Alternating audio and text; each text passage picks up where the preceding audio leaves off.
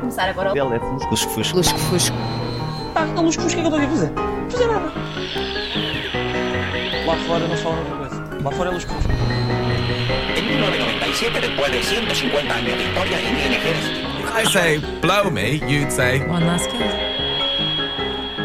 Lá fora onde? Uh, direto do estúdio deste café para o Fusco-fusco. Fusco-fusco. Lusco-fusco. Eu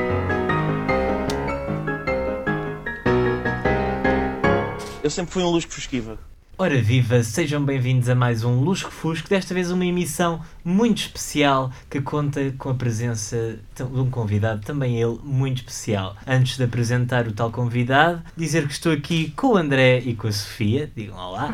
Olá. Olá, boa tarde. O nosso convidado é nada mais nada menos que o presidente da associação SOS Voz Amiga. Olá, boa tarde a todos. Uh, antes de mais, agradecer o convite. É sempre um prazer falar da nossa associação. Quanto mais falarmos, mais divulgamos, mais pessoas nos podem telefonar a pedir ajuda. Como já foi dito, o meu nome é Francisco, sou presidente desta associação há oito anos e estou aqui disponível para falar do que vocês entenderem. Também avisar eh, aos nossos ouvintes que, se quiserem falar com, eh, com o Francisco sobre este tema e connosco nesta emissão, podem sempre ligar para o nosso telefusco para o número 217 11 90 47 ou, ou simplesmente nas nossas redes sociais, Instagram e Facebook, exporem as vossas perguntas, o que quiserem, para que a emissão possa assim contar com a vossa presença. Ah, Francisco. ah, Francisco, agora desta vez estava bem. Francisco. Ahm, para, para Ah. começar, se calhar, ahm, o que é que é a SOS Voz Amiga? Exato, Bernardo? iria ser a minha primeira pergunta. Então, uh, nós somos uma associação que disponibiliza um serviço de apoio emocional através do telefone.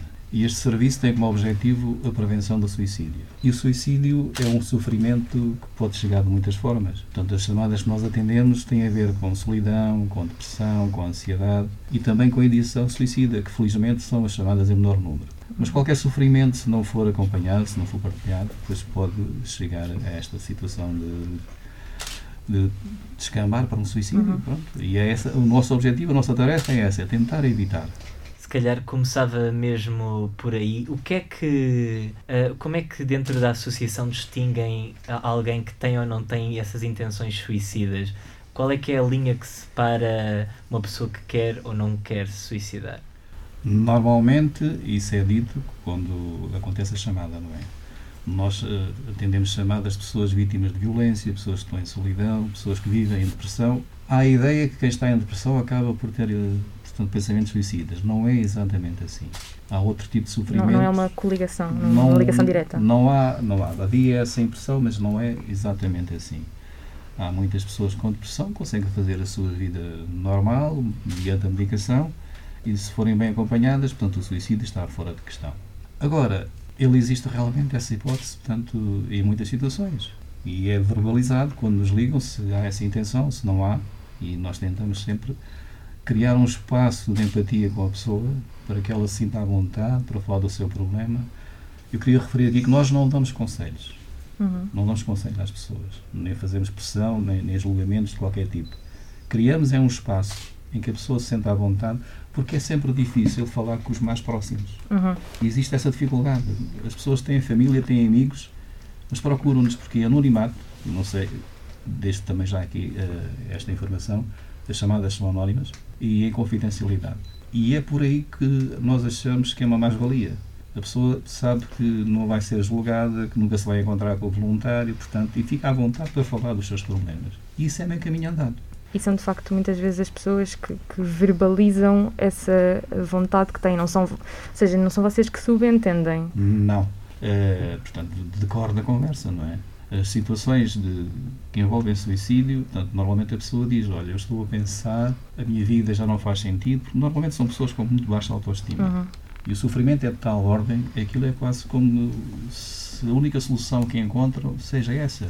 Mas há outras soluções e o que nós tem, nós valorizamos o sofrimento da pessoa. Não dizemos nada do estilo, olha, não faça isso, Claro. veja, veja lá bem, pense bem, não. Nós valorizamos o sofrimento pelo qual a pessoa está a passar. E ao criar esse espaço em que a pessoa pode verbalizar, pode falar, o que nós tentamos saber é o que é que levou a pessoa até ali.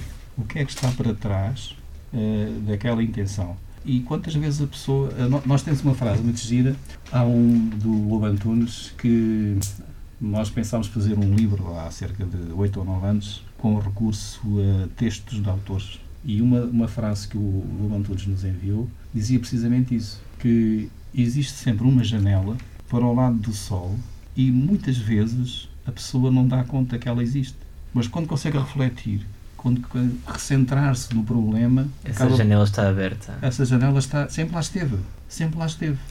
E, e e conta-me uma coisa, como é que tudo surgiu? A ideia, a criação da associação? Qual é que é a história por trás disto tudo? A história é mais antiga até do que a existência do SOS Voz Amiga. Certo. O SOS Voz Amiga tem 43 anos. Eh, neste momento nós chamamos a associação SOS Voz Amiga, mas já fomos Liga Portuguesa de Higiene Mental. Isto é um nome que tem a ver quando foi criado nos anos 50, Uhum. do século passado. Eh, o primeiro presidente da associação foi o professor e psiquiatra Fragoso Mendes. E não sei se vocês já ouviram falar, mas hoje, ainda hoje, a saúde mental é um parente pobre dentro da, da- da área da saúde. Uhum. Sim, sim. Imaginem nos anos 50. Não quero. Imaginem nos anos 50. Não quero mesmo. E um conjunto de psiquiatras aqui da nossa cidade, aqui de Lisboa, pensou, e por que não criarmos uma associação que consiga, de algum modo, amenizar o sofrimento e dar mais oportunidade de tratamento às pessoas com problemas de saúde mental. E a intenção era essa, quando foi criada a Liga. Dependia, uma parte dependia da Secretaria de Estado da Saúde e os políticos da altura eram iguais aos de agora. Muita Sim. conversa, Pouca ação. mas pouco, pouco, pouca ação. E sempre tiveram dificuldade em pôr no terreno os projetos que estiveram por trás da criação da Liga. E à medida que os anos foram passando, esses projetos foram, foram caindo e depois houve o conhecimento da existência deste tipo de telefones eh, já noutros países. O primeiro surgiu nos anos 50, depois da, da, da Segunda Guerra Mundial, em Londres, e o professor Fragoso Mendes pensou fazer também aqui em Portugal esse, esse tipo de ajuda, portanto, através do telefone. E o início está precisamente aí. 1978, outubro, Jesus. eh, 43 anos para trás, eh, 400 mil apelos que já atendemos até hoje Uau. e como somos uma linha generalista, portanto, eh, foi possível atender tanta gente. Nos primeiros anos chegámos a atender 14, 15 mil chamadas por ano. Ui, e Só agora? nos primeiros anos. Agora, atendendo à pandemia, os- o último ano foram 10 mil.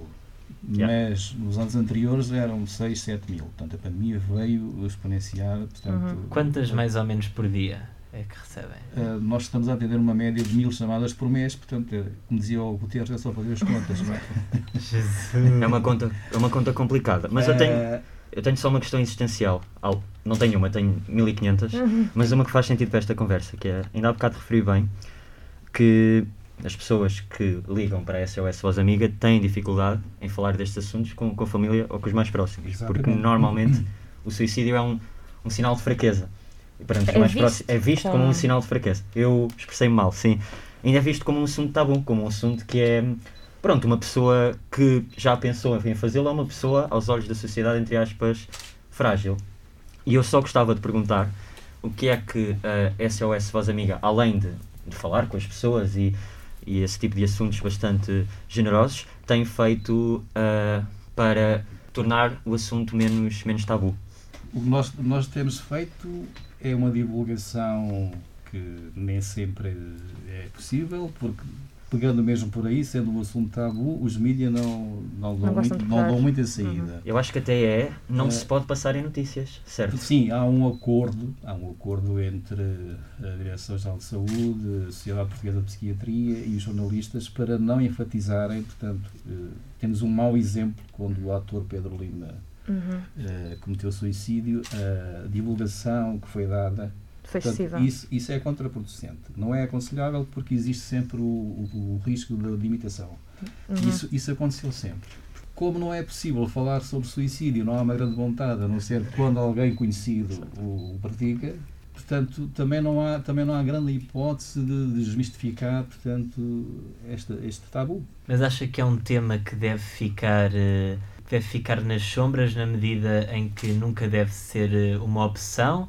Ou um tema que deve sim ser clarificado e falado o máximo de vezes possível para as pessoas terem essa noção? Sim, deve ser falado o mais, mais vezes possível. Certíssimo. e tirar- tirar-lhe a carga que tem, portanto, porque o suicídio de- de- decorre de muitos sofrimentos, decorre de, vou dar um exemplo, a depressão, como eu falava há pouco, Uhum. pode eh, encaminhar a pessoa para essas, não, não é necessariamente assim em todas as situações, mas a depressão, infelizmente hoje, ainda é, é encarada como uma não doença, em Hum. muitos casos. Há pessoas com depressão que nos ligam e acham eh, e, e dizem que, por exemplo, colegas de trabalho os consideram preguiçosos, pura e simplesmente. Mas o. Mas já, já Isso- diagnosticados com depressão, sendo algo que eles já transmitiram que de Sim. facto têm. Tem, sim, sim. Ou que estão desmotivados, e, não E é? há pessoas que, escondem isso nas empresas. Sim, sim, sim, com o risco de, de- de Sim. serem expostos à sim, parte. serem não é? expostos e co- colocados de lado e acusados de preguiça, porque eh, só quem passa por uma situação dessas sabe o que é que uma depressão implica. Uhum. E isso é uma realidade, portanto. eh, Mas o suicídio é sempre eh, proveniente de uma doença mental? o suicídio é uma causa do sofrimento. O sofrimento tem várias causas. Certo?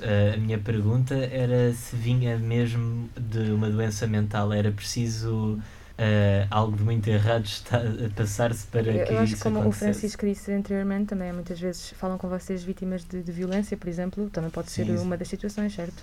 Tudo o que causa sofrimento, tudo aquilo que a pessoa se sinta encurralada e não veja outra forma eh, De de, solução, isto é chamada fuga para a frente. A Portanto, a última, pessoa- o sofri- última gota. Sim, o sofrimento é de tal ordem, é de tal ordem que a pessoa não vê outra hipótese. A não ser que, naqueles, alguém- naqueles momentos de crise alguém lhe faça ver, Ver, que, lhe- que uhum. lhe valorize o sofrimento, que lhe dê espaço para conversar sobre isso. E nós, na nossa experiência destes anos todos, temos-nos apercebido disso. Quando a pessoa consegue falar à vontade, porque a dificuldade de falar com os mais próximos também passa pelo facto de não os querer fazer sofrer, não os trazer Uhum, para o claro. seu sofrimento, Sim. não é? E não adianta quando nós est- estamos a falar com essa pessoa, dizer, perguntar se tem familiares, se tem amigos, se já falou. Não. Nós queremos ouvir apenas a história que a pessoa nos quer contar. Não há pressão, não há pressão de, de qualidade nenhuma. Portanto, e a pessoa, quando está à vontade, fala sobre tudo aquilo que, est- que está para trás, que lhe provocou o sofrimento ou que está a provocar. E ela própria, quantas vezes ela própria, encontra um- uma solução. Ela própria soluciona o seu problema. Sim, porque não só não vale a pena quem está deste lado dizer, olha, eu também já passei por isso e fiz desta maneira ou daquela. Não. As pessoas só querem ser ouvidas A mesmo, pessoa quer ser ouvida e a solução é da outra pessoa, não é nossa. claro. Daí nós dizemos não fazemos julgamentos nem pressão de qualquer espécie. Uhum. Damos apenas espaço. Então, esses, esses eh, dogmas quase que, que o Francisco está a referir são de facto coisas que vocês ensinam eh, nos vossos- aos vossos voluntários quando fazem as formações. Eh, o que é que mais é que ensinam? A associação é, é membro da IFOTES, que é uma Organização Internacional de Telefones de Ajuda. E nós somos obrigados eh, portanto, a respeitar as normas que são emanadas do Uhum. IFOTES. Portanto, e uma delas portanto, começa pelo duplo anonimato, portanto, do, do apelante, o apelante é a pessoa que liga, como do voluntário, a confidencialidade, não fazer julgamentos, não fazer pressão de qualquer, de qualquer tipo, despir-se de preconceitos, porque muitas vezes Uhum. a pessoa que vem do outro lado até pode ter uma atitude contrária àquilo que nós sentimos, àquilo Sim, que nós sim. somos. Mas A vontade de dizer, não, mas Não. tudo isso é normal e, tu- Não. e é a pessoa que tem que lá chegar. Não, a pessoa que está do outro lado é o nosso foco. É aquela pessoa que é importante. Portanto, e, neste, e temos que seguir essas regras.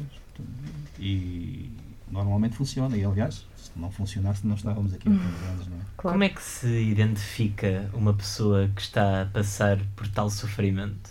Alguém que tenha ideação suicida, Ah, sim, sim, porque muitas vezes acontece ah, o típico caso de Ah, nunca notei como é que É, esta é. pessoa estava assim. Isso- Como é que se nota essa Exa- tendência? Exatamente. Eh, se nós de- repararmos que uma pessoa que socializava com naturalidade e de repente se isola, uma grande tristeza, vindo do nada, eh, expressões do tipo eu não ando aqui a fazer nada, portanto não tem qualquer valor, sou apenas um estorvo para a família ou para os amigos, a minha vontade é desaparecer, portanto expressões deste tipo. Uhum.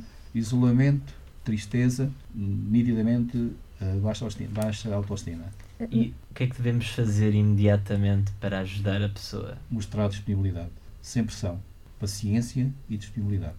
Na realidade, aquilo que o Francisco mencionou agora, de- de- das expressões que a pessoa pode dizer, a maneira como está, eh, parecem, assim, ao, ao dizer e enumerar, claro, coisas muito óbvias e que qualquer pessoa iria reparar. Eh, será que, que sabe, tem alguma teoria pelo motivo pelo qual tantas vezes isto é deixado de lado, as pessoas ignoram, se calhar? Eh, a pessoa que não está a sofrer tenta, desvaloriza.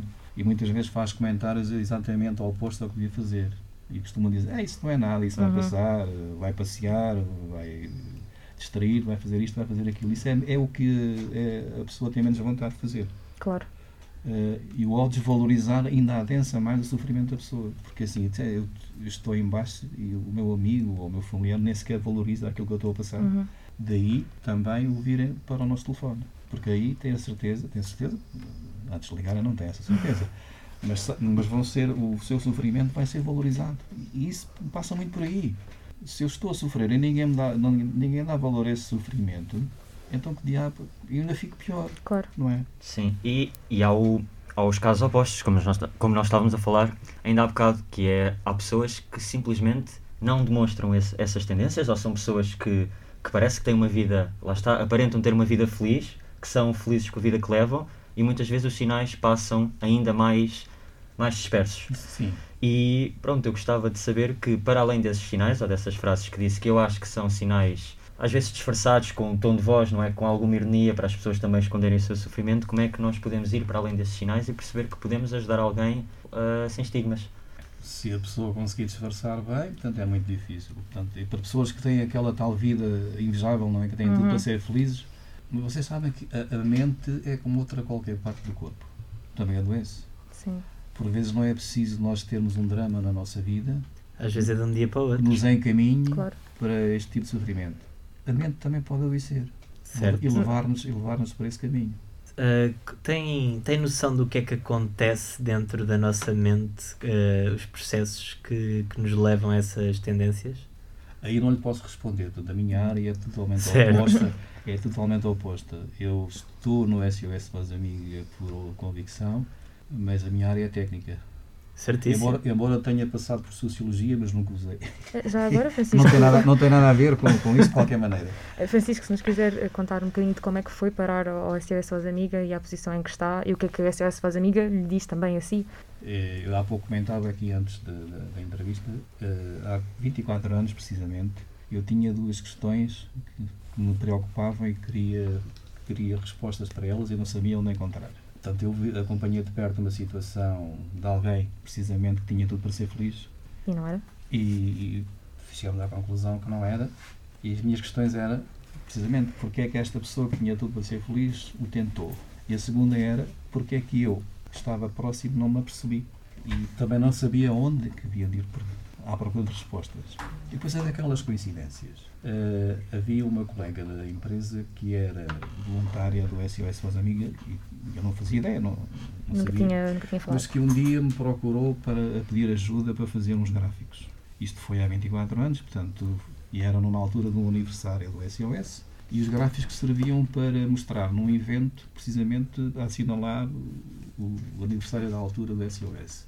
E quando olho para os gráficos e vejo depressão, solidão, problemas familiares, vítimas de violência, suicídio, e aí, Ou seja, Então- esta cadeia. aí quis saber Caiu a ficha. eu perguntei, mas ao, ao fulano, não interessa o nome agora, em que é que tu andas metida? o, que é, o que é isto? E ela lá me contou que era voluntária, eu quis saber mais, depois ela encaminhou-me para o coordenador da altura, e assim, este aqui é o meu lugar. Portanto, inicialmente fui à procura de respostas, depois achei Está há quanto tempo? 24 anos. Certíssimo. É mais que a minha vida. Pois, E mais que todas as nossas. É assim, eu costumo dizer que os voluntários não são 100% altruístas. Portanto, há uma parte de gratificação que nós retiramos deste Claro. trabalho. Isto é quase como se fosse um vício, não, não é bem assim? Portanto, quem é que não gosta de se sentir bem? Se E eu, se eu me sinto bem, se eu me sinto com gratificação em poder ajudar os outros, porque é que não hei lá ficar? Não, foi- Pois, é por acaso a resposta para porque é que não é de lá ficar era uma das nossas perguntas, que Pois. é eh, qual é o impacto psicológico para os voluntários que lidam com isto? Como é que é ter esta pressão de ouvir estas histórias e, e- e como é que lidam com isso? E lá há um desgaste emocional bastante grande, como podem imaginar, porque há dramas que, enfim, que nós nem na ficção vemos, não é? Mas precisamente por isso temos reuniões semanais, nós temos eh, psicólogas contratadas, precisamente para ajudarem a amenizar esse desconforto que vem dessas chamadas mais pesadas. Portanto, nós não, não, damos, não damos só formação, damos apoio também aos voluntários. E de vez em quando, e isso é, é algo que ficam, ficam logo avisados desde o início, A cada momento há uma autoavaliação do próprio voluntário. Ainda estou em condições para continuar? Se chegar à conclusão que não está, ou se der sinais e que as, que as técnicas de saúde mental se apercebam, faz uma pausa. Eu, nestes 24 anos, eu atendi para aí metade dos anos. Não tive sempre em atendimento. Uhum. porque Ninguém aguenta, não é? Ok. Eu deixei de atender em 2016 eh, e, portanto, já era presidente na altura, porque eu estou na presidência há quase oito anos. Ah, mas mesmo sendo presidente, continuava a atender Continuei, não, chamadas. porque eu entrei numa altura em que havia muito poucos voluntários e achei que, pronto, já que tinha a experiência, portanto, de- dei também uma ajuda nesse aspecto. Mas depois, à medida que o grupo foi crescendo, eh, Bom sinal. E lá está, é o- é- é- fica sempre o bichinho de ajudar, Fico não é? E, e eu devo dizer que preferia, sei lá, mil vezes a ser voluntário a ser presidente. Tinha menos, chatices. Toda a gente diz sempre E isso. é- É preciso sempre alguém para coordenar. É verdade. É, É verdade. E temos aqui uma mensagem da Mariana Louro que não tem nenhuma pergunta, mas diz que só quer agradecer o trabalho que fazem, que muda a vida a muita gente. E eu aproveito então para fazer a minha pergunta, que é o que é que é preciso para ser um voluntário da SOS Voz Amiga? Porque eu, Muito. eu vi e pensei. Logo. muito, Também. muito pouco, muito pouco. Assim, toda a gente nasce com capacidades de ajuda, não é? Depois é uma questão de oportunidade e de gosto e de querer. Portanto, nós fazemos poucas exigências. A pessoa tem que ter disponibilidade emocional, gostar de ajudar os outros. Portanto, é por aí. Temos um, uma baliza que não aceitamos ninguém com menos de 21 anos. Ok. Isto não é por acharmos que os jovens não são generosos, pelo contrário, são generosos, Ah, mas pela ordem natural da vida. Certo. Não tiveram ainda, e felizmente para eles, algumas experiências mais dramáticas que nos preparam para isto. Ah, Pois, essa era a minha outra Pois. questão, que era, para além do que é necessário, Sim. o que é que acha que é benéfico? Se essa experiência de vida e, e às vezes pessoas que tenham passado também Exatamente. por ansiedade ou depressão ou, ou- ou que estejam ainda com, nessas situações, Uhum. se podem ser mais, não é úteis, mas hum, estar mais sensibilizadas para a situação e ser melhores ah, como voluntários. É mesmo por aí, é mesmo por aí. Ao longo destes 43 anos temos tido vários voluntários que nos dizem eu já fui ajudado ou ajudada pela vossa linha e agora quero fazer parte do projeto porque acho que posso ser útil, pelo menos na parte em que eu eh, tive esse, esse sofrimento, não é? Relacionamento. Relacionar-se com, Sim. com outra pessoa de lado. é, Mas é outro assim que se sabe que se está a fazer um, um grande trabalho. A partir do momento em que pessoas que foram ajudadas querem participar na organização, eu acho que não há maior gratificação que, Trazer de um lado para o outro. É isso mesmo. E é isso que nos vai dando força, sei lá. Os, de vez em quando surgem agradecimentos. E eu agora, ultimamente, tenho falado neste porque é, é diferente de todos os outros. O- no ano passado, de, de recebemos, também é, de uma forma anónima, através do site, o agradecimento pode ser que nos chegue a ouvir a, a pessoa, de uma senhora que foi ajudada por nós há 20 anos, imaginem. Se calhar ainda foi pelo Francisco. E, possivelmente, pois, eu, eu Nunca estou, lá, nunca se sabe. Eh, e dizia ela que nós lhe transformámos a vida pela positiva. E daí para cá as coisas têm corrido bem e graças a nós. Portanto, são esse tipo de, de agradecimentos que nos fazem continuar por aqui. É isso que vos Uhum. move É então. assim. Porque o desgaste emocional existe, porque Claro. nós não somos robôs. E estar ali a ouvir o sofrimento de outra pessoa, portanto, neste, nesta conversa intimista que é o, o junto do ouvido, claro que alguma coisa passa para cá, nós tentamos sempre evitar. Nunca se sentiu a necessidade de fazer uma pausa. Fiz, Sim. fiz pausas, todos nós fazemos. Cl- E aliás, nós, te- nós temos um grupo de 45 voluntários agora. Eh, Eu, eu pensava para- que iam ser muito mais pelos números que nos disse, a sério. Ah, ma- e podíamos até atender, ah, portanto, não digo mais tempo, mas termos mais voluntários em cada turno. Não o fazemos, porque o que está instituído é que cada voluntário só pode fazer, só pode, entre aspas, só deve fazer um turno por, por semana. Ok. Precisamente para ter um espaço De, de, de, de Recuperar, recuperar, recuperar a estabilidade emocional, porque um turno pode correr bem, podemos ter chamadas, pronto, o sofrimento dos outros, não somos nós que.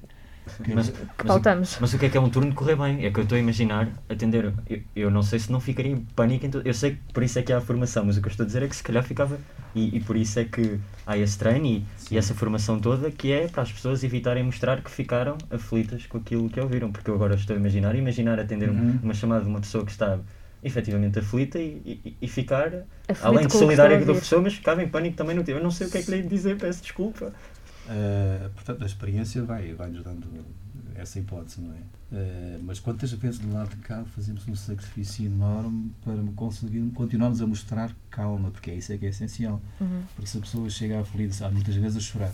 E se do lado de cá se, se, se percebe que também estamos emocionados, ou- nós estamos, A evidentemente. pessoa porque sente-se estamos- pesada por nos estar a pesar. Nós, nós estamos, mas pronto, não podemos demonstrar. Isso é um sacrifício enorme. Não O que é que o Francisco e os restantes voluntários sentem após cada chamada? Quando desligam o telefone, qual é que é o sentimento? se correr bem, e normalmente corre, eh, eu dizia que de vez em quando chegam a chorar no início da chamada. Uhum. E nós, apesar de não vermos quem está do outro lado, conseguimos adivinhar um sorriso No final. na cara da outra pessoa. E a forma como agradece. A forma como agradece no final é tudo. O Francisco diria que o facto de fazerem a chamada já é um, um bom indicativo, certo? Sim, é o primeiro passo, sim, sim, sim. Portanto, Hum. essa é uma das frases que nós utilizamos, que é o sofrimento não partilhado tem tendência a aumentar. Uhum. Portanto, o partido, mas às vezes é difícil. Nós temos um, fazemos estatísticas, é evidente, de algumas coisas, quer dizer, o sexo, a idade, e se a chamada é a primeira vez, se é uma pessoa que já liga com regularidade, e há um tipo de chamadas que nós classificamos que são as silenciosas. Só- São chamadas de pessoas. Há, duas, há dois motivos para serem silenciosas. É a pessoa que ganhou coragem para ligar, mas, Mas no momento em consegue. que ouve do lado de cá o SOS para a amiga, boa tarde boa noite, bloqueia e não consegue dizer nada. E às vezes no final do turno lá consegue e diz. Daí nós sabermos. Ah, eu já tinha ligado há pouco, mas não consegui, portanto, verbalizar, portanto, estive aqui a ganhar coragem e estou a ligar novamente. A outra situação de, de chamadas silenciosas, nós temos um tipo de, de apelantes, lá estou eu a utilizar novamente este termo de apelantes, que ligam várias vezes Ok. e depois vão à procura da voz que os atendeu antes. E se, for- se a voz não corresponder àqueles que estão à espera, depois desligam e vão tentando. E vocês fazem alguma coisa nesses casos, uma vez que é, que é importante manter o anonimato? Não, nós nunca nos identificamos. Às vezes bem, bem, bem quer, então, mas eh, perguntam o nome, porque É, é estabelecer a confiança, não é, com a pessoa? é, mas não. Pronto, E às vezes até perguntam, então, mas quando é que vai estar outra vez este serviço? Não, não podemos fazer esse tipo Ok, de... então é anonimato dos dois lados. Dos Por acaso ainda lados. não tinha É, percebido. não, é, duplo Sim. anonimato é mesmo isso. Portanto, essa é uma das normas do IFOTES que eu falava há pouco. Ok. Eh, A, linha está aberta 24 horas. Não, queríamos nós, mas não dá. Não temos voluntários para isso. ah, é mesmo porque são voluntários? Sim, eh, tivemos. Agora temos entre as 15h30 e a meia-noite e 30. Meia-noite e 30 é o que lá diz, mas se cair uma chamada complicada às 10 para a meia-noite, podemos Vai ficar até onde 1, ficar. até à Uhum. 1 e meia. Portanto, não temos um, um limite para fazer Uhum. para uma chamada. É a situação é que implica se é mais tempo, se é menos tempo. Falou-me há pouco que imaginava um sorriso atrás do telefone Aham. quando a chamada corria bem e trazia alívio e trazia satisfação a cada voluntário. Agora, perguntava-lhe o outro lado, como é que um voluntário lida quando a chamada corre mal, Uh, se estiver longe das reuniões semanais, telefona para a psicóloga certo? ou para um colega mais, portanto, ou se sinta à vontade. Se não, espera, nós temos reuniões, há- temos três grupos de trabalho. À, à segunda, à terça e à quarta, reunimos com as psicólogas precisamente para isso. Portanto, aquela chamada que deixou rastro, que, que causou sofrimento também ao voluntário, voluntário. não é a chamada que é colocada, porque isso é irrepetível, mas é o sentir do voluntário, o desconforto que é colocado. E entre as técnicas e os colegas, portanto, tentamos confortar e, portanto, tranquilizar aquele voluntário. A associação não pode então de maneira nenhuma ah, rastrear a pessoa para, para, para, para prender esse anonimato, certo? Não, não há hipótese mesmo. Às vezes eh, custa-nos bastante, sei lá, há chamadas, eu falo por mim, houve chamadas em que eu tinha vontade de perguntar à pessoa onde é que está, que eu vou aí dar-lhe um abraço, Uhum. mas não podia. Faz o seu sentido, tem que ser, Não, manter. claro. eh, Tem que ser um abraço virtual, Sim, muitas das vezes. acaba por ser eh, segurança. Uhum. Também, também, também. Eh, o Francisco há bocado mencionou que não deixam eh, voluntários que sejam menores do que 21 Uhum. anos, até porque muitas vezes não têm a experiência necessária para lidar Uhum. com este tipo de temas. Contudo, eh, nós vimos que saiu uma notícia no Observador que refere que o suicídio é a segunda maior causa de morte entre os jovens dos 15 aos 29. Eh, sabe quais são os motivos para que os números sejam tão elevados? Era isso que eu dizia há pouco, nós não temos muita experiência ainda com chamadas de jovens. Esta é uma realidade recente. Eh, a pandemia trouxe-nos trouxe bastante, e, portanto, e daquilo que nós observamos, eh, antigamente os nossos números diziam-nos que a solidão ta- portanto, afetava os mais velhos, mas não é verdade. temos muitos jovens a falar de solidão e depressão e, e de ideias suicidas. E é-lhes mais difícil ir ao médico do que a uma pessoa mais velha, por exemplo? É ainda mais Tam- desmistificado sim, nos jovens? Também, não, portanto, são, são pessoas que têm famílias, têm pais, têm irmãos, têm amigos, mas eh, o problema, a dificuldade é a mesma. Sentem-se sozinhos. Sim. E então ligam para nós. E, e conseguem desabafar, mas eh, essa é outra das nossas frustrações. Nós temos a noção que naquele dia correu bem, a pessoa ficou mais tranquila, mas depois de desligar o telefone não sabemos mais nada do que é que se passa com aquela pessoa. Pois. Também temos que aprender a lidar com isso. E, e se a pessoa for, como o Francisco mencionou há bocado, hum, que vocês rastreiam algumas chamadas para perceber se é a primeira vez, se é a segunda vez, Sim, etc. sim.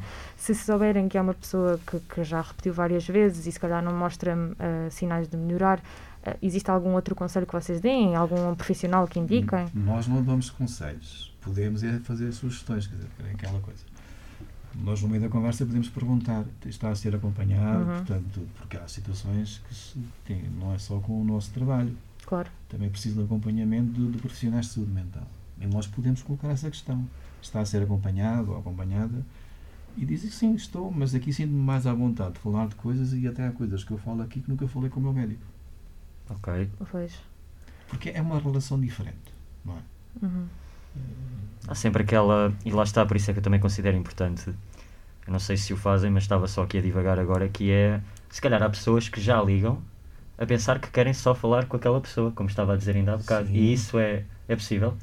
Não é possível. Às vezes acontece eh, apanharem a mesma pessoa. Mas Imagino, relembrarem-se da voz. Era, era aquela voz. X, Sim, ah, sim, sim. X pessoa e. Sim, esse é, é um, é, é um dos motivos porque temos muitas chamadas silenciosas. Ok, Que a pessoa liga, conhece a voz e desliga.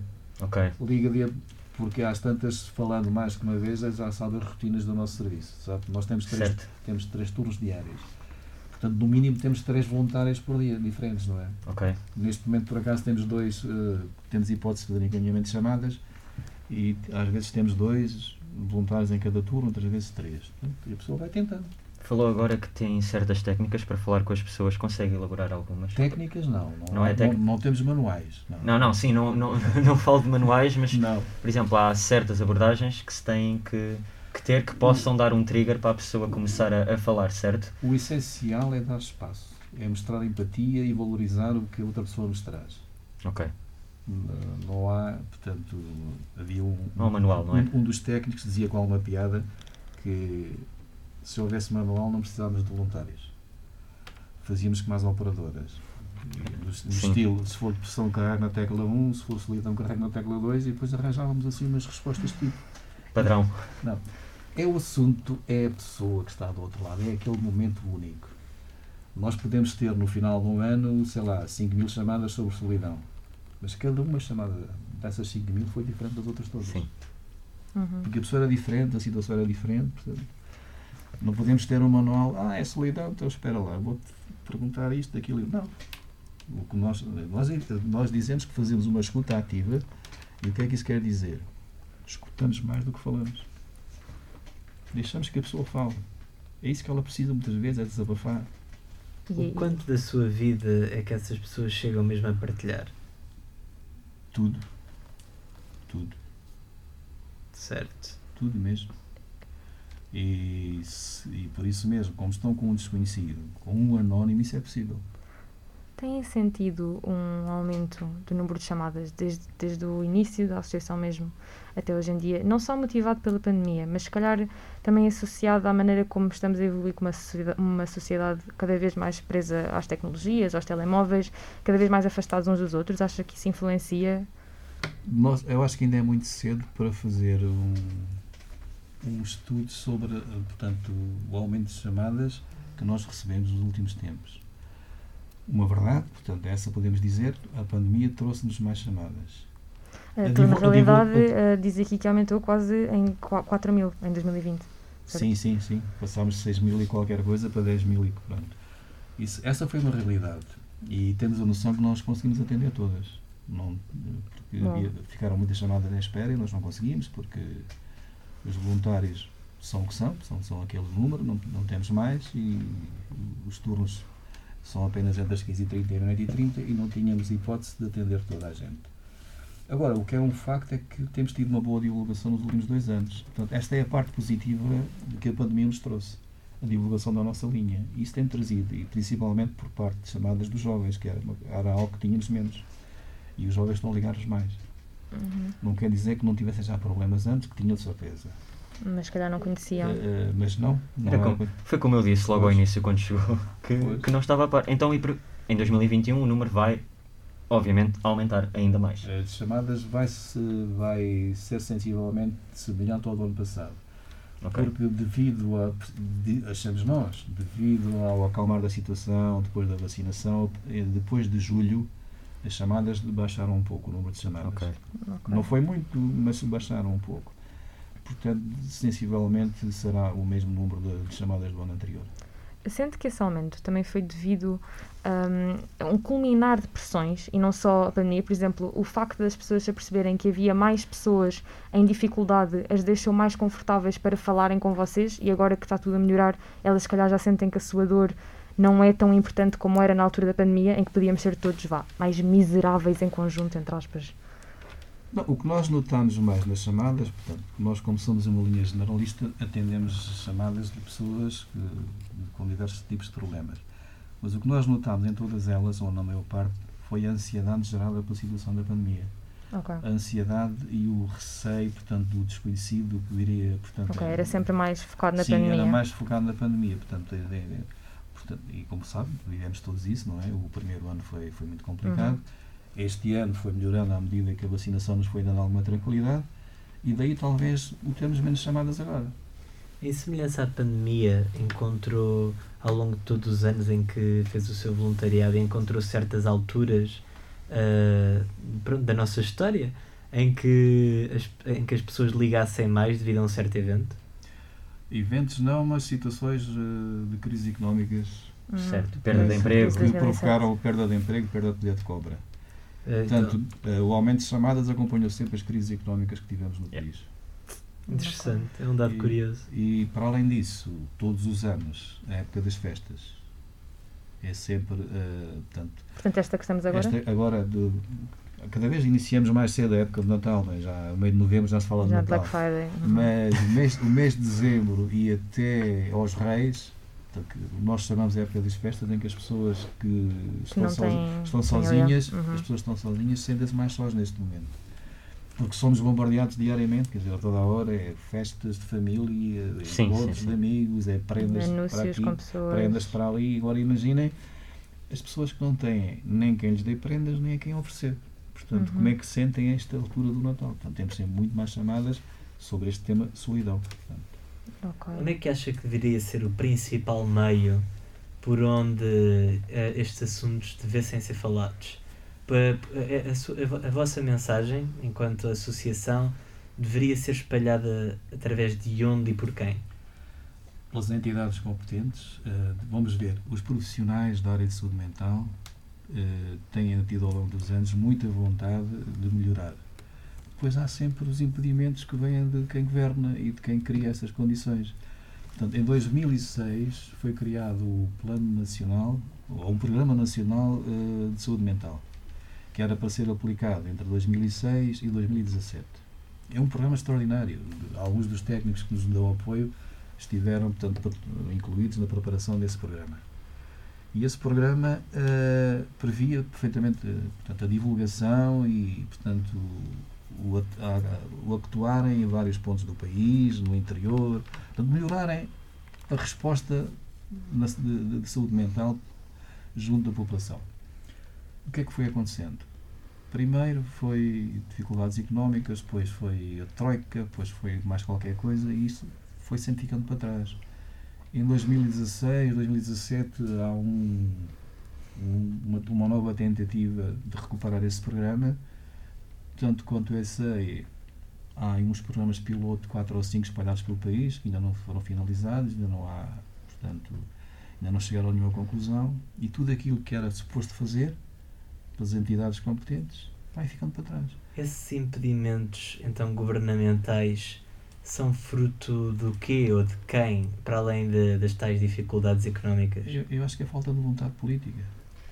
É. E o assunto têm- ainda é tabu. Têm o conhecimento que a saúde mental, portanto, a saúde mental é um dos maiores problemas que temos no nosso país, em termos de doença. Sim. Sim, sim, sim. Há, muitos, há muitos dados depois, sobre isso, No não é? mundo até. No mundo, portanto, e nós devemos preocupar-nos com o mundo, mas principalmente com Sim. o que se passa no nosso país. As autoridades têm, portanto, o governo, as autoridades oficiais têm conhecimento disso. Mas depois, criar, portanto, situações para que haja uma resposta efetiva, É, é sempre delegado. É, é sempre, quer dizer, tal- talvez também seja mais fácil de ignorar, uma vez que as pessoas que são mais afetadas são as menos prováveis de se queixar, porque estão Pois, numa situação de exatamente. tanta tristeza que não é algo Não que vão tem- procurar fazer, não é? não tem a voz, não tem a voz.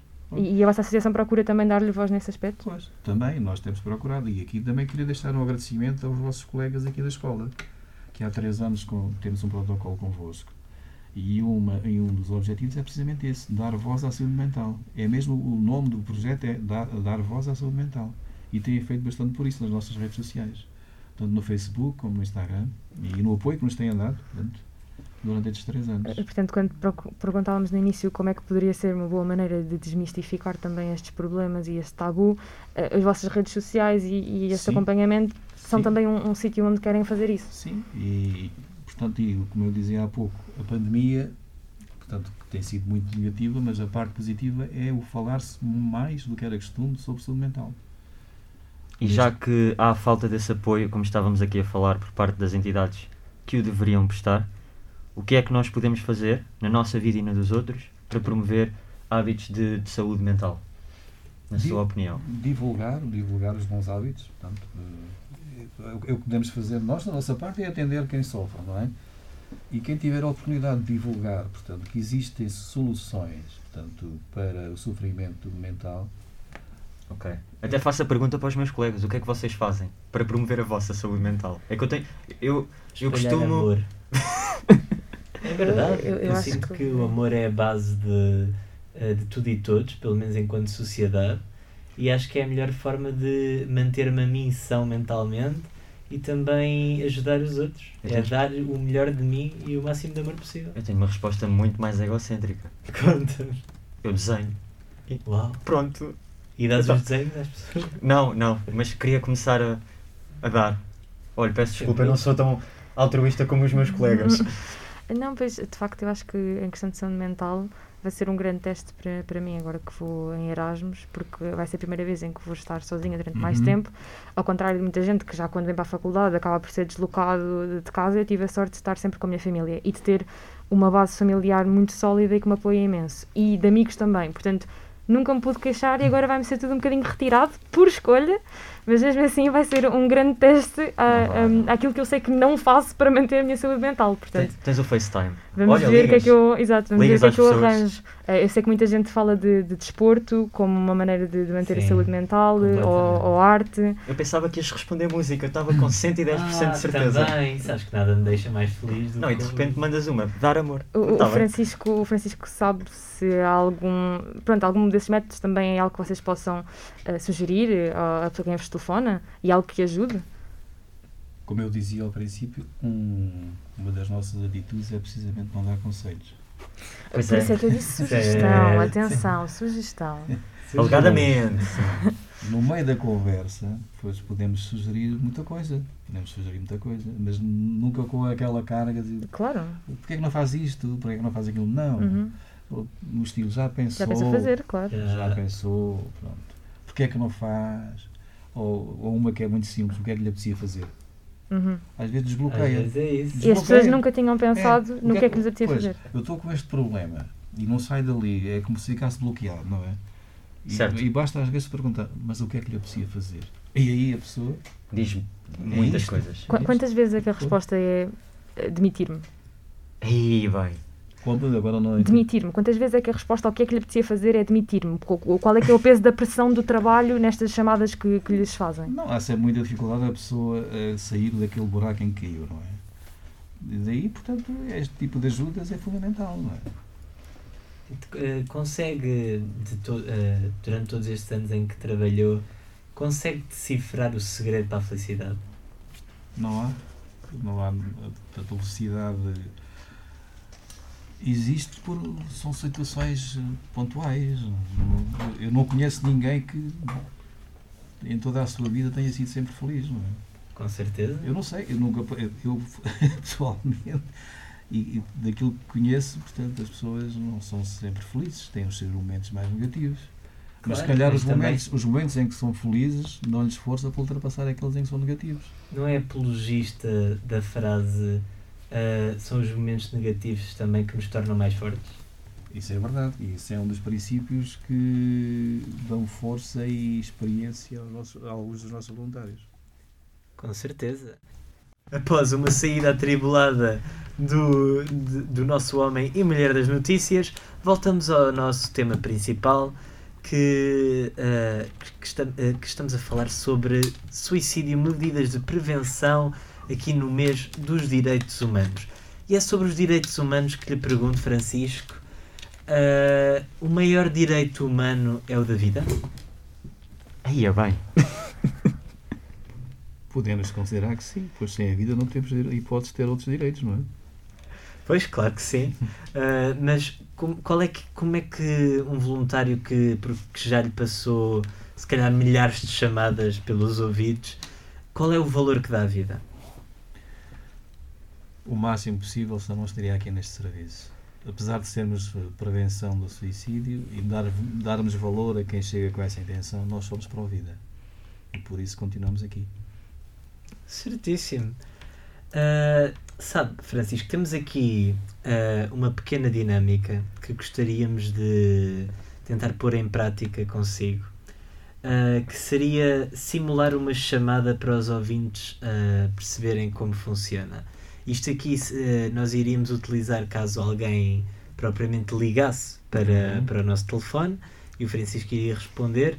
Ah, porém, ah, só, ah, só para ter uma pequena noção, qual é que seria a primeira, a, a- a primeira apresentação?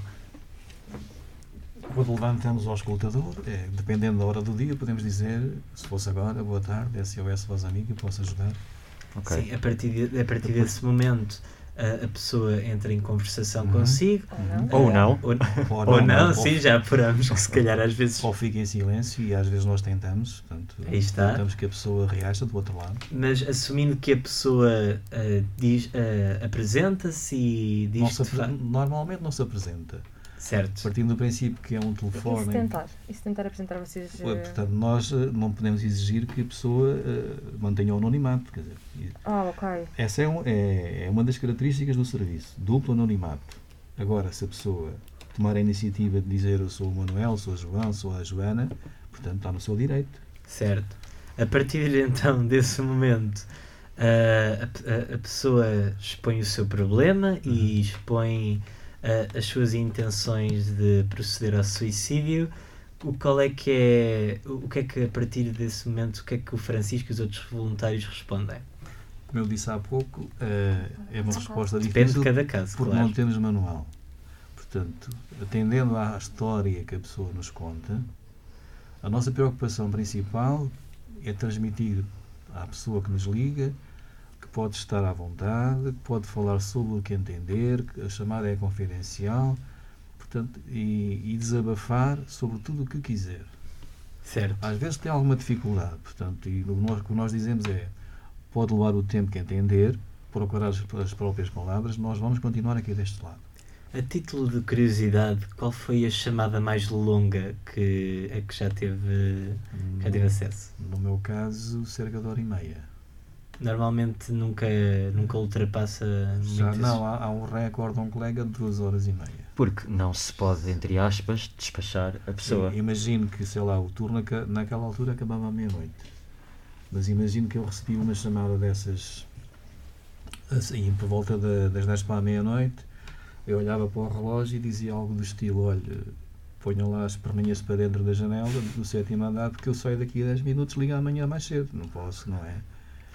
Não, não, não, faz O que, se- sentido. o que seria? O que seria? Pois, não faz sentido, não é? Portanto, nós temos que sentar ao lado da pessoa que está no parapeito.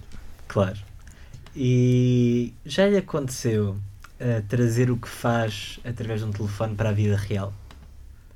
Viver com isso durante algum tempo? Ah, não, não diria isso. Diria ajudar alguém mesmo presencialmente. Sim, nós temos a hipótese de ajudar as pessoas, portanto, com- portanto, os mais, portanto, os mais próximos, pronto, temos essa hipótese. Com certeza. E Uh, mas eu agora preferia não falar, já me Claro que aconteceu, sim, claro, mas claro.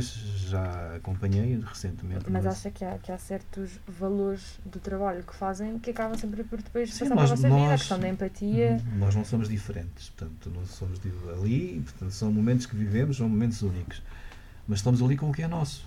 Portanto, e é isso que nós procuramos, mesmo quando o voluntário que nos chega como candidato e que diz que é psicólogo ou psiquiatra, o primeiro conselho que lhe damos é, quando estiver ao telefone, esqueça-se da sua componente clínica. Esteja ali como pessoa. E uh, sente que fazer esse trabalho uh, torna- torna-o a si e aos outros voluntários mais humanos? Pelo menos eh, acho que me fez crescer um pouco enquanto pessoa. Ainda há dias, isto só por piada, numa, numas entrevistas que fizemos a candidatos, um dos candidatos perguntava-me: Ó Francisco, é verdade que nós aqui crescemos? Se é? Eh, eu quando cheguei aqui tinha um metro e meio, agora tenho quase um metro e oitenta. Portanto, só para lhe fazer perceber que sim, que acontece. É, Dá-nos uma experiência muito, muito positiva. Aprendemos a olhar para os outros com outros olhos. A valorizar determinadas situações que passávamos ao lado. Ficam mais atentos. Ficamos mais atentos a isso, a palavra certa. Olha, uh, devo dizer que. Todos um bocadinho sem palavras. Espera, espera, eu estou a processar, pá. Eu, eu- eu- fa- faz-me, sabe, por- talvez ainda por, pelo, por ser um assunto tabu, como já discutimos, mas eh, realmente a mística do vosso trabalho e de tudo o que têm que lidar diariamente é algo que, que me fascina, não por, por ser assim algo que eu veja como excepcional, mas mais por ser quase que irreal.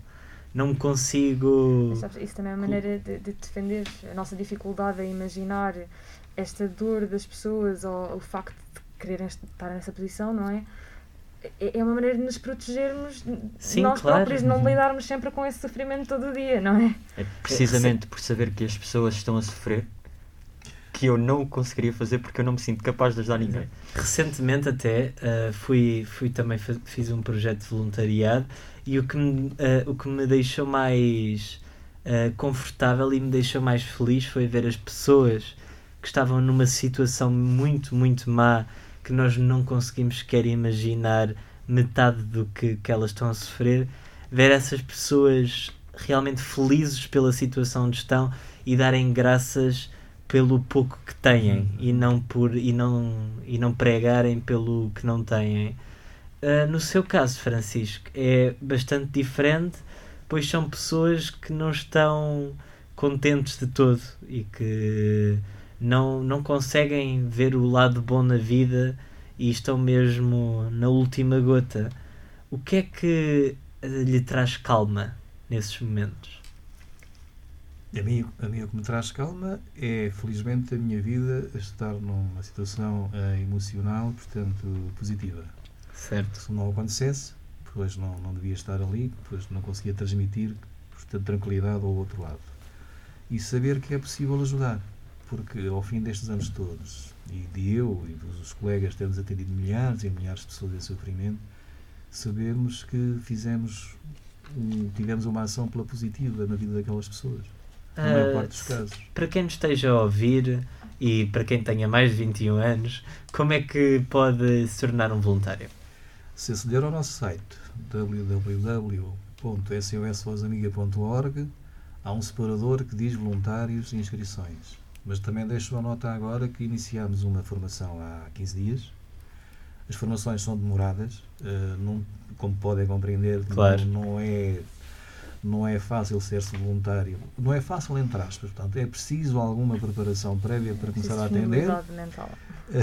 e esta formação vai durar até março, abril do próximo ano. Certo. Antes disso, não pensem. Podem se inscrever, porque nós ficamos com. Sim, os ficam lá com os- Sim. Fica o período de reflexão Eh, até maio de aliás, 2022. aliás, temos uma nota lá no, junto do formulário que diz isso precisamente. Só a partir de maio do próximo ano é que começamos a considerar portanto, novo processo de formação. Ainda se lembra da sua primeira chamada? Na primeira chamada, não posso. Sei que estava muito ansioso e com Claro. do que lá vinha. Mas não, não, não, não me recordo, já foi há tantos anos. Não se lembra sequer se correu bem ou se correu mal. Eh, eu julgo que não estava preparado para saber se, se tinha corrido. Mas Apesar do tempo todo de formação, não. não... Não, nós temos sempre receio. Claro. E mesmo depois com muita experiência, ficamos. O que é que lá vem a seguir? Ainda fica sempre aquele receio. Quando, Claro. o, quando o telefone toca, o que é que lá vem? Nunca se consegue preparar uma coisa destas, não é? Não, daí, portanto, portanto, a existência de manuais não faz sentido. Não faz Claro. sentido. Esteja calmo. Então, o que é que mudou entre a primeira chamada e a última?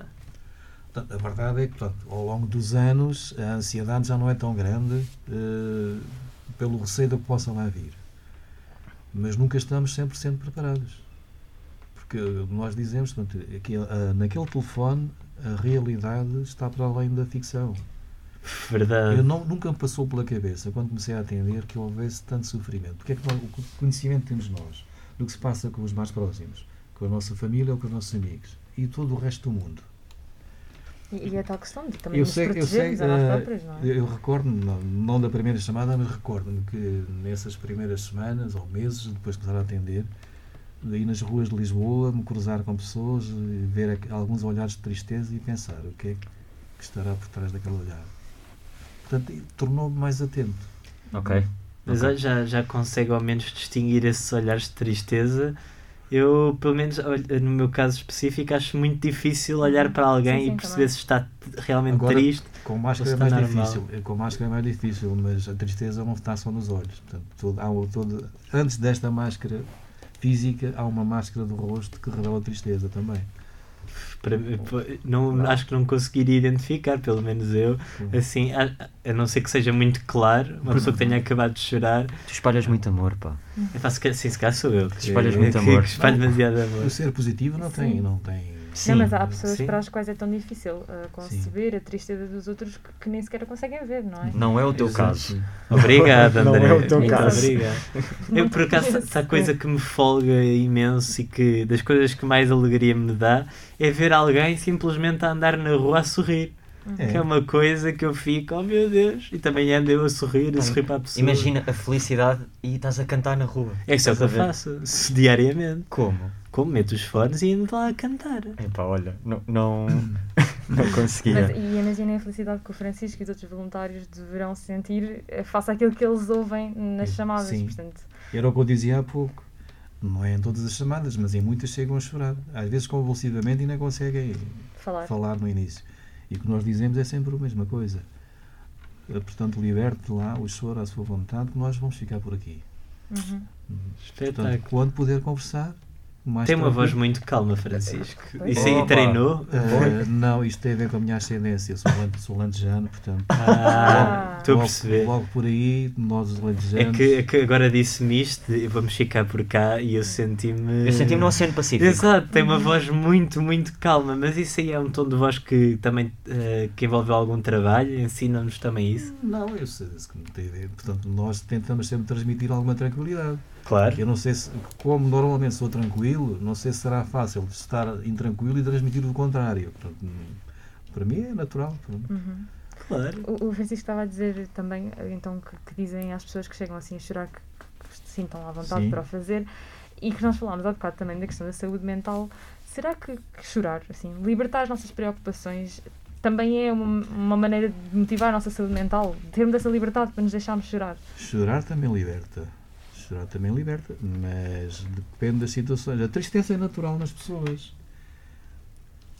Estar triste, eh, portanto, é uma maneira também de conseguirmos eh, contrariar, portanto, os problemas. Só começa a ser preocupante se a tristeza se prolongar por semanas Se ou, inundar a ou nossa meses, vida. ou. Portanto, Uhum. o estar triste com um acontecimento negativo é natural. É uma fase do processo de Sim, lidar é, uma- com é uma esse forma, acontecimento. é uma forma de lidarmos com o acontecimento. Atenção, eu estava aqui a fazer um fixe não pela pergunta também, mas porque a minha resposta também é, é assim. Tipo, pessoas, Ah. tipo, pessoas chorem. Era isso. Este- estejam mais em contacto com, com elas próprias. Eu também gostava de perguntar algo que é, desde já, e pelos vistos é- é- esta parabenização vai ser dupla, porque, como disse, desculpa, sou mal Faz português, é. Um, são precisamente uh, voluntárias de- desta escola que fazem ou que desenvolvem as redes sociais, Sim, como disse anteriormente. Sim, sim. Um, pronto, e eu até tinha deixado aqui uma nota para mim que foi que o vosso Instagram é uma página que, que tem bastante informação, como pronto, jovens, eu odeio esta expressão, costumam dizer, tem um bom milho. Um, e eu gostava de saber a sua opinião sobre quais é que são neste momento os maiores mitos da, da saúde mental. Porque há- eu tinha aqui algumas notas, por exemplo, há muitas pessoas, e como disse no início do, do programa, há pessoas que não sabem separar, por exemplo, a depressão da, da preguiça, ou da falta de vontade de trabalhar, ou da desmotivação. Esse é um dos, creio que é um Isso- dos isso maiores. Isso é um deles, sim. Tem mais algum que nota nas chamadas ou que vê com as pessoas que pode trabalhar diariamente? Em termos de mitos, eh, há, há quem pense que a saúde mental, no, no seu todo, portanto, qualquer problema de saúde mental que é bloqueador, portanto, e que a pessoa não consegue libertar-se. Há outro mito que está a desaparecer, é que só os malucos é como o psiquiatra. Esse- Oh, oh, yeah, são, coisa, são coisas da tua cabeça. É essa. Mas não, cada vez mais. Eu, como eu dizia há pouco, a mente faz parte do corpo. Portanto, é como se fosse um- uma dor física que é tratada com um um medicamento qualquer, uma pomada ou um Uhum. comprimido. Portanto, a mente tem tratamento e para isso existem os profissionais de saúde mental. Nós fazemos um complemento. Certo. Portanto, no nosso serviço fazemos um complemento que as pessoas, e eu repito, já nos têm confidenciado que há coisas que não comentam nas, nas consultas de psiquiatria ou de ou psicologia e que se sentem à vontade, precisamente por ser um espaço em que estão anonimato Exato. e daí, portanto, o, o funcionamento passa, passa, passa por aí, portanto, o, o anonimato, julgo eu, que é uma das mais-valias do nosso serviço. E, Ok. depois, e depois é o respeitarmos, portanto, a valorização que nós fazemos ao sofrimento de quem nos liga. Que é o que muitas vezes não encontram. Não é, não é por mal sequer. Quantas vezes um amigo de- se, se apercebe que o outro está em sofrimento e lhe dá essas dicas do estilo não penses muito nisso, isso vai passar. Para ficar Não, tudo bem. Não vai passar, não vai passar. Precisa de ajuda, seja ela profissional ou, como no nosso caso, que não é bem profissional, é semi-profissional, não é? Assim, mas ne- nesse sentido também Pois. pode ser, eh, às vezes, hum, eh, quando a pessoa não é diagnosticada, se calhar é mais difícil nós querermos valorizar o sofrimento com medo de deixar a pessoa mais há- com vontade de mergulhar nesse Sim, sofrimento, não é? Há receios de parte a parte. O- uma é a pessoa que sofre não querer trazer os outros para o seu sofrimento e quem vê não querer agudizar, portanto. E depois releva, quer dizer, desvaloriza. Mas, Uhum. embora, embora se perceba que a pessoa está, não, não, muitas vezes não tem informação suficiente para acompanhar o sofrimento de um amigo ou de um familiar. Uhum. Acha que ah, o, muito, agora os mídia, normalmente, e ah, digo mais virados para, para a arte, seja música, seja pintura, seja cinema muita- e várias séries, abordam muito o tema da depressão e abordam Uhum. muito saúde mental. a, no a saúde sim. mental, na verdade. Acha que isto é positivo por trazer o tema, o tema ao- À baila? à baila, exato? Ou acaba por eh, colocar eh, eh, quem está a ver numa situação que, que não é bem assim? Identificam-se com uma personagem quando na verdade eh, eh, a personagem é mais romantizada e etc. É sempre bom falar, portanto, eu dou, dou aqui o exemplo de. Não sei se conhecem o Ivo Canelas, o autor. Sim. Ele montou uma peça há dois anos que chama-se Todas as Coisas Maravilhosas e que fala precisamente sobre o suicídio. Ele, antes da peça, falou connosco, até para ter algumas informações Uhum. so- sobre o tema, que era algo novo para ele. E depois de, de acabar portanto, a temporada, ele dizia: Nunca lhe passou pela cabeça que as pessoas se identificassem tanto com o tema e que o procurassem ao Ivo, que é apenas um ator, pedindo-lhe ajuda, como se ele, ao demonstrar toda, todo aquele Processo e processo sim. Como se tivesse as respostas. Sim, como tivesse as respostas para, para as pessoas. Portanto, o falar é bom, portanto, obriga as pessoas a repensar, eh, portanto, e a falar sobre o assunto e preocuparem-se e irem à procura de ajuda. E já que não conseguimos ir lá através dos mídias convencionais, porque há esse, esse Sim, pacto de não sim, transmitir, eu acho sim. que a ficção vai ter um Sim. papel bastante importante Sim, sim, na sim. desmistificação do, Sim. da saúde mental e do, do suicídio. Sim, quanto mais falar nisso, melhor.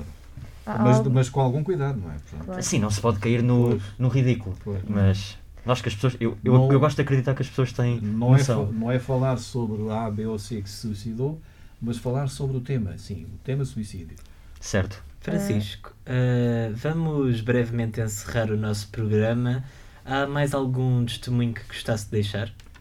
Eu testemunho, não. Eu queria aqui focar, era eh, agradecer, portanto, toda a gente que tem contribuído para a nossa divulgação. Se calhar não têm conhecimento, mas neste momento está a decorrer uma, uma operação solidária não sei se já viam aí nas redes sociais, Mi- Missão Continente, que chama-se Luzes, Ah, com sim. Presen- Luzes com Presença, e eu concorri com um projeto nosso, pronto, do SOS Voz Amiga, fomos aceitos e vamos ser um dos beneficiados. Que vai ser excelente, Certíssimo. Vai ser excelente. Parabéns também da nossa Exato. parte. Acho que o Bernardo queria chegar aí e usou a palavra errada. Tem mais alguma coisa que gostasse de acrescentar? Era por aí. Era- seja, a sua mensagem final para, para os nossos ouvintes e para, Para toda a gente que ouvir isto isto. assim de forma poética. Ou se quiser dizer também os números que acho que ainda não mencionámos, para que podem Os ligar. números, os números para ligar, eu só sei o fixo, porque como nunca, É nunca- o 2 1. como nunca liguei para lá. Já disse o site, as pessoas também podem O consultar não, no. Mas o número fixo é o 213544545. Fácil. Dois, Os outros três, dois cinco, são quatro, telemóveis quatro, que eu agora não tenho presentes, mas no site está tudo. Portanto, Sim, nós também partilhamos no nosso Twitter, Pois. se alguém quiser Pois. confirmar. Ah, e, entre portanto, as 15h30 e a meia-noite e 30 estamos disponíveis diariamente. no, no Francisco. fundo é essa a mensagem. Liguem e candidatem-se principalmente para poderem ajudar pessoas. Francisco, quero agradecer-lhe muito a presença neste programa e peço desculpa por me ter enganado umas três vezes no seu nome. Não, não, já, já agora isso vem na sequência do que nós, na- nos telefones, como somos anónimos, quando as pessoas nos perguntam o nome e são muito insistentes, nós dizemos: Tá, mas porquê é que não me batiza? Ponha-me o nome que, que gostar. Sim, sim, sim. sim. E eu fui Joaquim algumas vezes, portanto não tem ah, problema. pronto, então eu não estava para parcialmente correto. nome. Se é? calhar, se calhar atendeu uma chamada do, do Bernardo. Ah, sim, Ah, é, foi não. isso. E outras vezes acertaram com o meu nome, também fui Francisco, portanto não. Ui. Estou habituado a ser ba- rebatizado. Às vezes a melhor ficção é a realidade. Ora, aí está. Olha, quero-te agradecer a ti muito também, André, e a Obrigado. ti, Sofia, pela Obrigado, vossa eu. presença. E parabéns pelo excelente projeto e excelente iniciativa que cá está há 40 e alguns anos. 43 anos. Jesus. E eu agradeço também portanto, a vossa disponibilidade e a divulgação do serviço. Ora, essa, obrigado nós. Vai começar agora o é Lusco-fusco. Lusco-fusco. Ah, luz que o que é que eu estou aqui a fazer? Não fazer nada. Lá fora não se fala noutra coisa. Lá fora é luz que En 1997, después de 150 años de historia en ING, I say blow me, you'd say One last kiss. Lá fora onde? direto do estúdio da STFM para o Lusco-fusco. Lusco-fusco. Lusco-Fusco.